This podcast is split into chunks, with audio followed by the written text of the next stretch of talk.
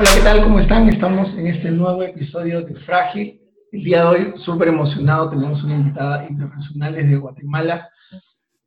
Sin más ni más, con ustedes, Ana Ávila. Hola, Ana, ¿cómo estás? Hola, muchas gracias por, por invitarme. Estoy muy contenta de estar acá con ustedes y platicar un poquito acerca de uno de mis temas favoritos. Perfecto, Ana, de verdad, muchas gracias por, por darte el tiempo de poder estar el día acá de verdad me, consta que eres una mujer muy ordenada y ha sido todo este proceso esperarlo con mucha, con mucha expectativa. Ana, definitivamente creo que me gustaría conversar contigo un tema que, que, dominas, un tema en el cual creo que, que es tu mensaje, creo que, que, eres, que has guiado a muchas personas, en las cuales me incluyo, y a muchos amigos también de, mi entorno, que es el tema de la productividad, construir hábitos, el poder organizar mejor nuestro tiempo. Entonces, Ana, dentro de, este tema, ah, una de las preguntas, la primera pregunta que me gustaría hacerte es, ah, ¿cómo ha sido para ti desde el principio el proceso de crear hábitos? ¿Qué fue lo que, lo que te motivó y qué tan frustrante o qué tan placentero ha sido este, este caminar? Sí, yo creo que lo primero que entendí y que me ayudó es que todos tenemos hábitos. Y eso es algo que muy, muy pocas personas se han dado cuenta. Todos tenemos hábitos y quizá cuando pensamos en, en, buenos hábitos, pues pensamos en la lectura o el ejercicio, quizá, y son hábitos que quizá muchos de nosotros quisiéramos desarrollar. Sin embargo, hay muchos, muchos hábitos que todos tenemos diariamente. Entonces, eso para mí entenderlo es muy importante porque eso me, revela que todos tenemos la capacidad de desarrollar hábitos. Por ejemplo, la manera en que nos atamos los zapatos, ya tenemos como la forma en que sin pensar lo hacemos, o la ruta que tomamos para ir al trabajo. Ya es un caminito que casi sin pensar vamos pensando en otras cosas o platicando con él de enseguida y llegamos al trabajo casi sin, sin darnos cuenta, porque eso se convirtió en un hábito, en una práctica cotidiana que no nos eh, requiere esfuerzo alguno. Otro hábito muy común, por ejemplo, es tomar el teléfono a primera hora de la mañana eh, y, empezar a revisar mensajes o lo que sea. Eh, ya no lo pensamos, es algo que simplemente hacemos automáticamente y eso es un hábito. Entonces, todos podemos desarrollar hábitos. El, problema es, estamos desarrollando buenos hábitos, hábitos que nos lleven en la dirección que queremos eh, caminar o malos hábitos, hábitos que nos alejan de esa dirección en la que queremos caminar.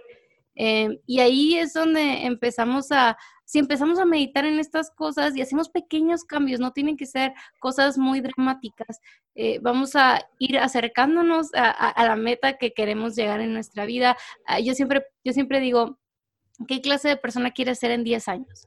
Piensa, ¿cómo te gustaría que fuera tu vida en 10 años?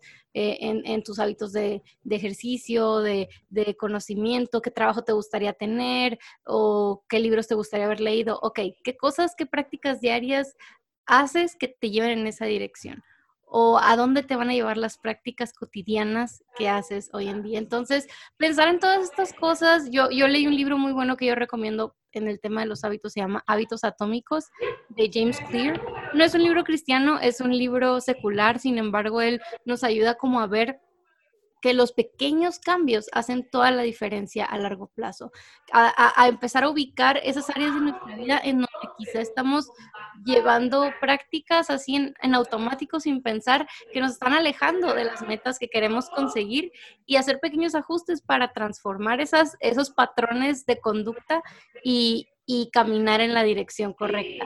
Entonces yo creo que eso es bien importante, darnos cuenta de que todos tenemos hábitos, todos podemos desarrollar buenos hábitos, simplemente tenemos que ser un poquito más vigilantes con la manera en que actuamos diariamente. Entonces, eh, eso para mí es súper importante, no, no minimizar los pequeños avances, porque yo creo que esa es otra cosa como decías, de que e, es muy frustrante que, que, sentimos que avanzamos bien despacito, eh, pero yo en mi libro, por ejemplo, pongo eh, la, la, ilustración de, ah, imagínate levantarte un día después del primer día que fuiste al gym y, e ir al espejo y esperar así ver cambios eh, dramáticos de que ya tienes músculos o ya bajaste 10 libras. No, no funciona así. Nadie espera que funcione así porque todo el mundo sabe que el ejercicio es algo que tenemos que hacer a largo plazo, que toma tiempo ver resultados. Y bueno, así es con cualquier buen hábito, va, a costar un poco de trabajo, va a requerir que inviertas tiempo, ver resultados tanto en la lectura como en la alimentación, el ejercicio, eh, tantos hábitos que podemos desarrollar. Entonces, no, no, yo siempre digo, no estemos como esperando el, la recompensa de de 10 años para acá, sino disfrutemos el proceso, o sea, disfrutemos de ser personas lectoras, disfrutemos de ser personas ordenadas, disfrutemos de ser personas que cuidan su cuerpo.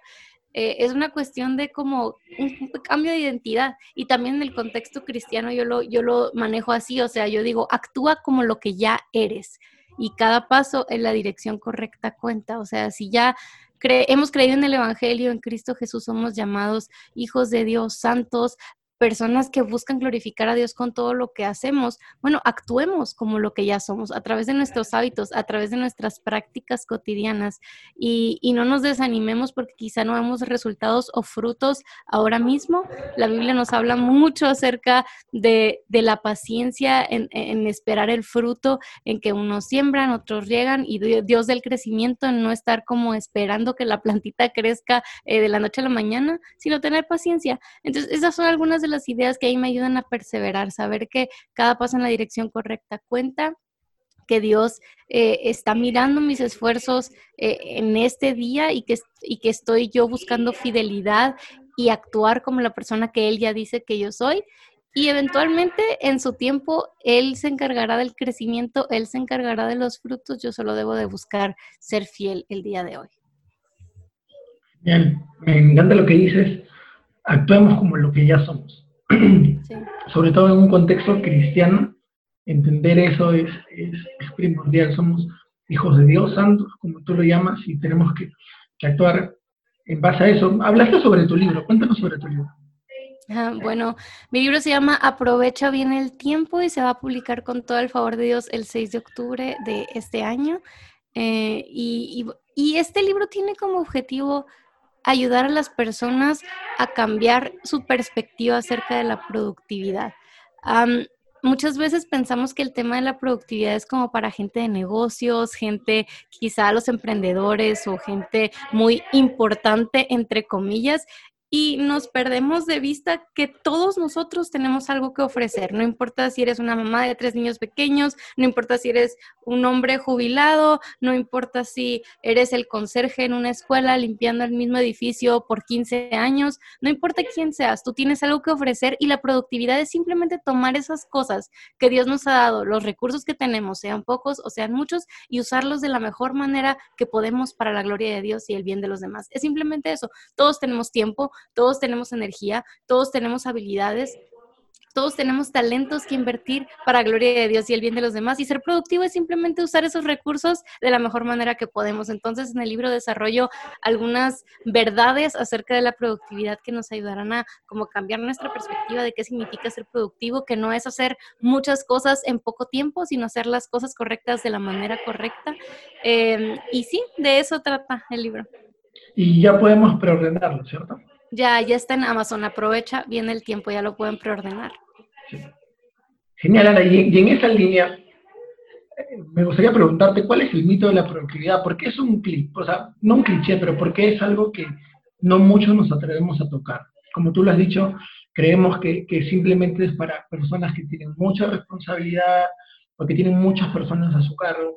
Pero no, yo, yo soy una madre soltera, yo no creo que, que deba escucharlo. No, yo soy un estudiante de, instituto. No creo que deba ser tan productivo que digamos.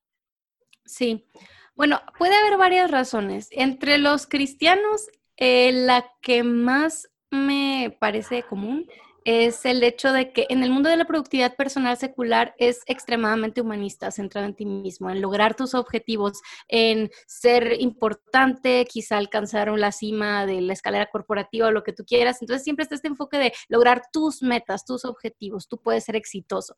Em, Entonces, como que este mensaje, obviamente centrado en el hombre, no, no parece ir muy de acuerdo a la palabra de Dios, sin embargo, eh, cuando nos damos cuenta de lo que dice la Biblia acerca de la productividad y el trabajo, es Dios nos llama a trabajar duro y a descansar también.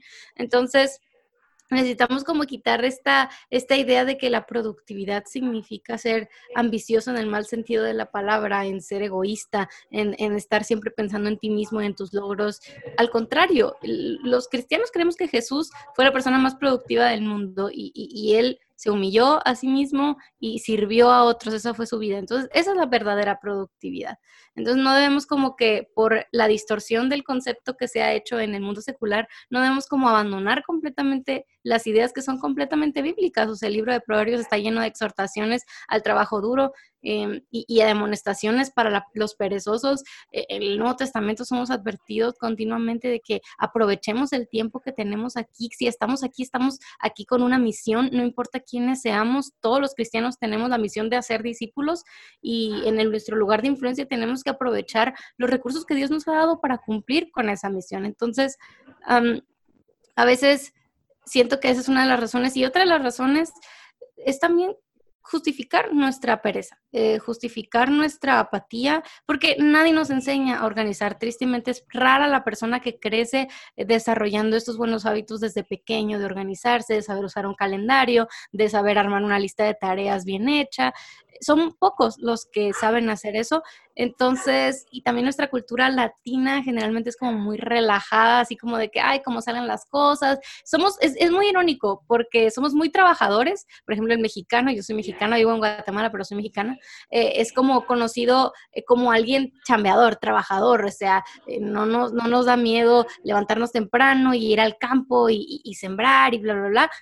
Pero al mismo tiempo también somos conocidos como muy em, como relajados, o sea, que hacemos las cosas, pero como salgan. Entonces, entonces, esta, esta, esta manera de ser de nosotros que, muchas cosas es, es, buena, tampoco creo que sea bíblico como vivir afanados por el reloj y nomás estar así corriendo.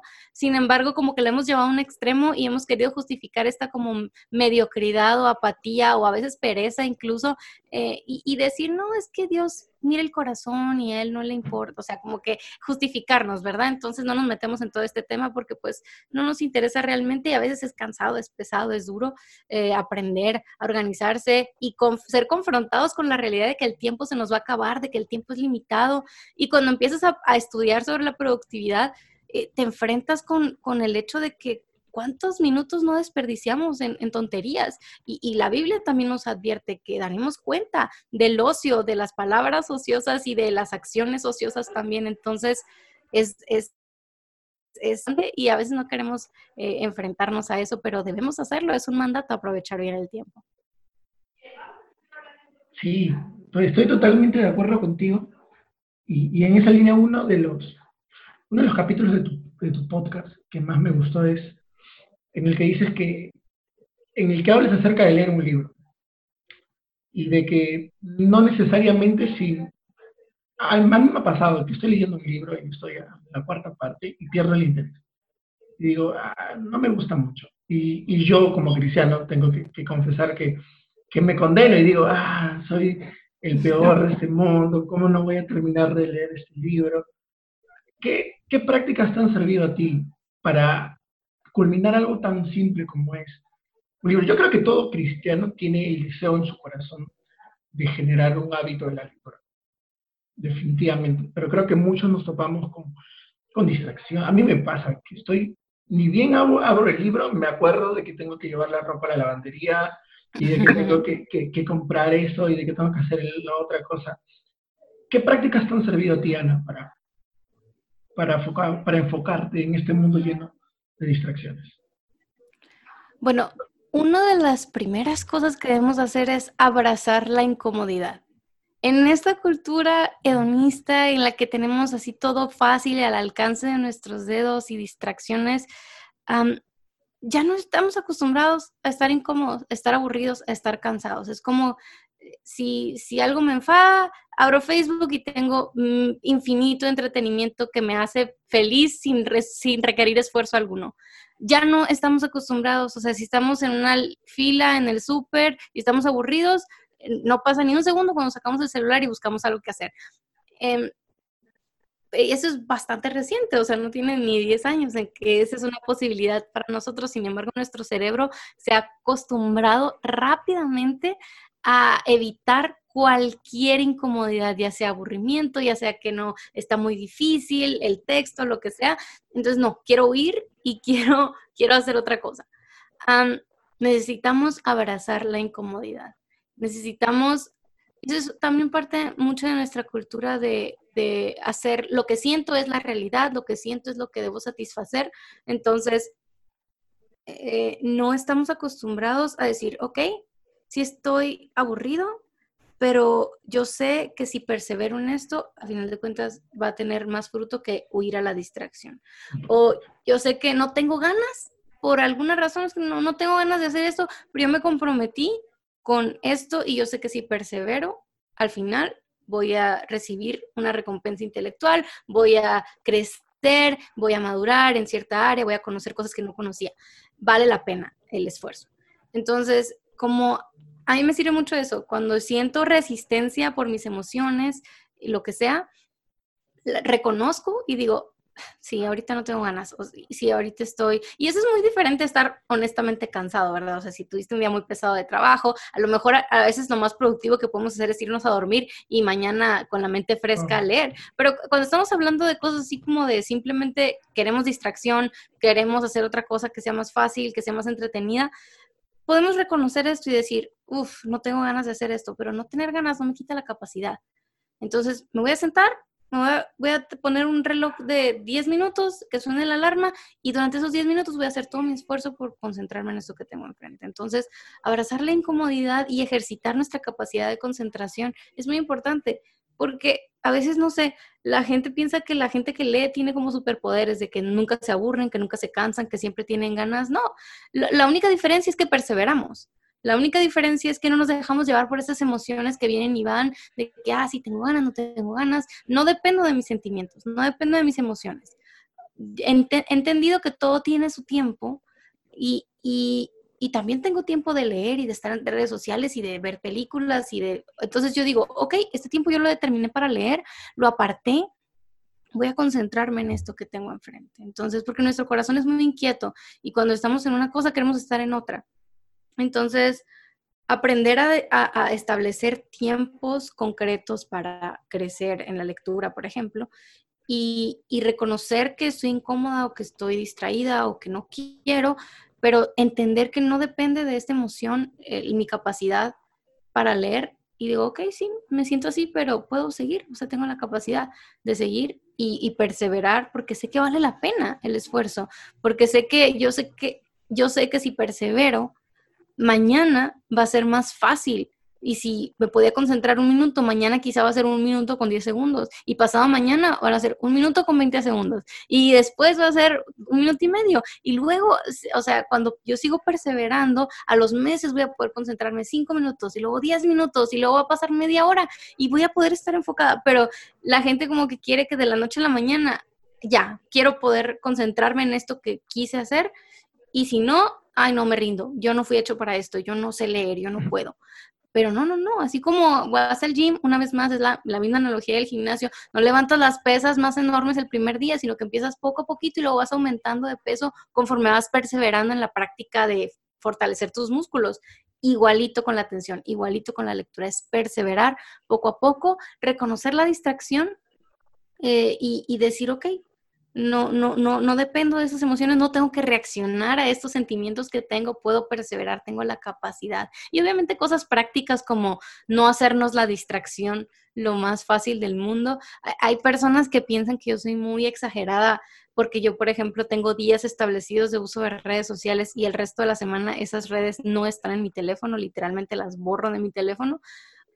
pero yo creo que es, es un precio muy pequeño, muy pequeñito que vale la pena pagar para yo tener libertad de concentrarme en cosas que realmente valen la pena.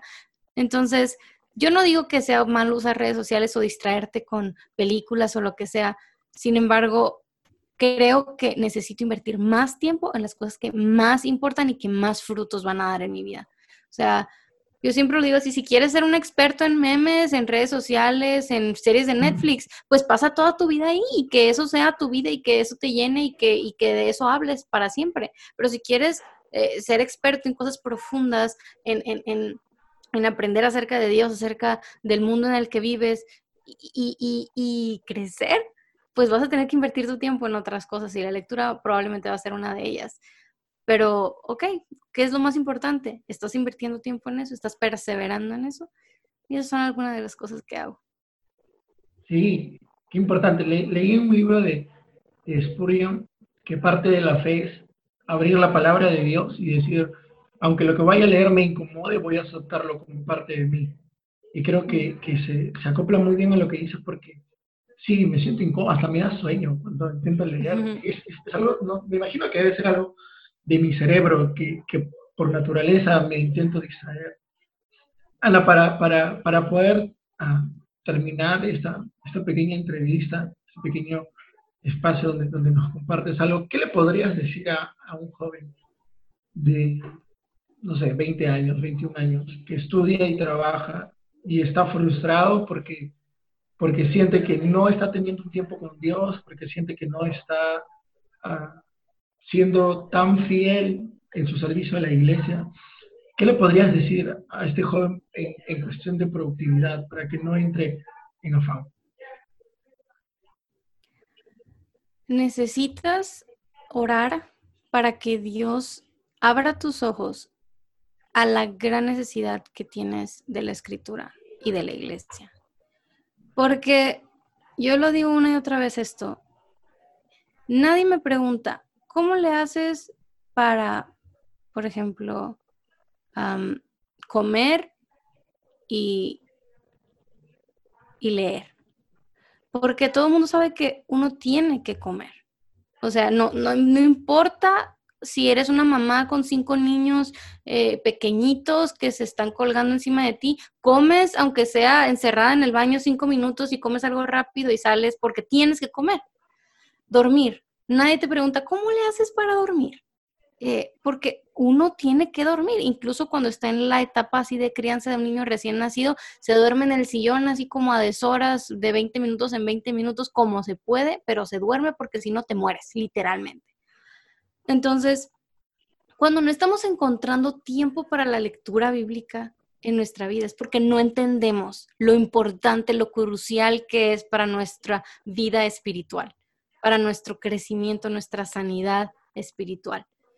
Entonces, eso es lo primero, necesitamos entender. No es como que, ah, sí me gustaría leer la Biblia para entender un poco. No, no, no, es tu alimento, es la manera en que Dios se revela a tu vida directamente. Entonces, necesitas eso, entenderlo.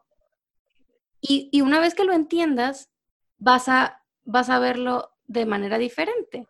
Porque otra cosa que siempre digo, no digas que algo te importa cuando no tiene lugar en tu calendario. No digas que algo te importa si no, no tienes un, lugar específico para hacerlo. Así como, como ponemos citas importantes en nuestro calendario, reuniones de trabajo que, que si, no las, si no las perdemos nos van a correr, igualito tenemos que poner nuestros tiempos de estudio bíblico en nuestro calendario y ponerlo antes de cualquier otra cosa. Obviamente esto va a lucir diferente para cada etapa de nuestra vida. Si eres soltero, si eres casado, si tienes niños pequeños, uno se acomoda como puede. Por ejemplo, yo en esta época en la que soy mamá de un bebé de año y medio, casi dos, este, yo tengo que despertarme a las 4 de la mañana porque mi bebé se levanta a las cinco y media de la mañana. Si yo quiero tener un espacio para leer la escritura, sin que me interrumpa mi bebé, aunque podría hacerlo también con las interrupciones, esa es otra forma de hacerlo, pero yo prefiero hacer el espacio y dormirme muy temprano para poder despertarme muy temprano a leer la escritura, porque yo sé que también lo podría hacer después de que él se fue a dormir, pero mi cerebro no funciona a esa hora, entonces yo prefiero levantarme temprano. Eh, pero la idea es, es que vas a ver, va a haber sacrificios. Quizá no vas a poder salir tantos con tus amigos si estás en una época muy, este, muy, muy llena de cosas en tu vida y bueno, solo tienes tiempo para el devocional y para el trabajo, bueno, está bien, es una época muy caótica, no importa. pero la Biblia no puede, no puede salirse de las prioridades, o sea, no puede ser como que no, en esta etapa de la vida estoy muy ocupado, así que lo que se va a ir es mi lectura bíblica. No, algo más se tiene que ir. Quizás se va a ir Netflix, quizás se va a ir las redes sociales, quizás se van a ir las salidas con amigos un tiempo, o, o quizá vas a reducir mucho de cierta actividad, pero algo se tiene que ir y la Biblia no puede ser. Entonces, uno, orar porque el Dios nos revele, y esa es una oración también mía constante. Señor, revélame lo importante que es la escritura para mi vida y que eso se muestre en la manera en que vivo en el día a día, a la hora que me levanto, a la hora que me duermo, las actividades que, dejo, que hago o dejo de hacer. Entonces, no, no, no, no, tiene, no tiene mucha ciencia esto, o sea, y no hay como no hay como respuestas mágicas ni soluciones en tres pasos, es simplemente darle a la Biblia el lugar que se merece y, después que venga todo lo demás. Pero entender nuestra necesidad de la lectura bíblica es crucial. Genial. Qué, bendición, qué poderoso lo que, lo que nos has compartido el hoy, Ana. ¿Dónde podemos seguirte en redes sociales? Ok, me encuentran en Twitter, Instagram y YouTube como Ana Ávila Osuna. Ahí estamos compartiendo contenido acerca de productividad, lectura, temas de fe y ciencia también por ahí. Y bueno, va a ser un placer encontrarlos por allá. Y no se olviden de, oír su podcast que se llama Los cristianos también leen. Así es, gracias. de verdad, tienen que oírlo, se los recomiendo 100%. Los va a retar van a salir incómodos, pero no se van a poder quitar lo que han venido de la cabeza. Muchísimas gracias, Ana, por tu tiempo. Hemos gracias. Sido Y igual sigan en, Instagram porque Ana hace talleres donde explica más enfocado temas de productividad, enfocado para mamás, enfocado para mujeres, enfocado para hombres. Así que síganla se los recomiendo totalmente. Muchísimas gracias, Ana.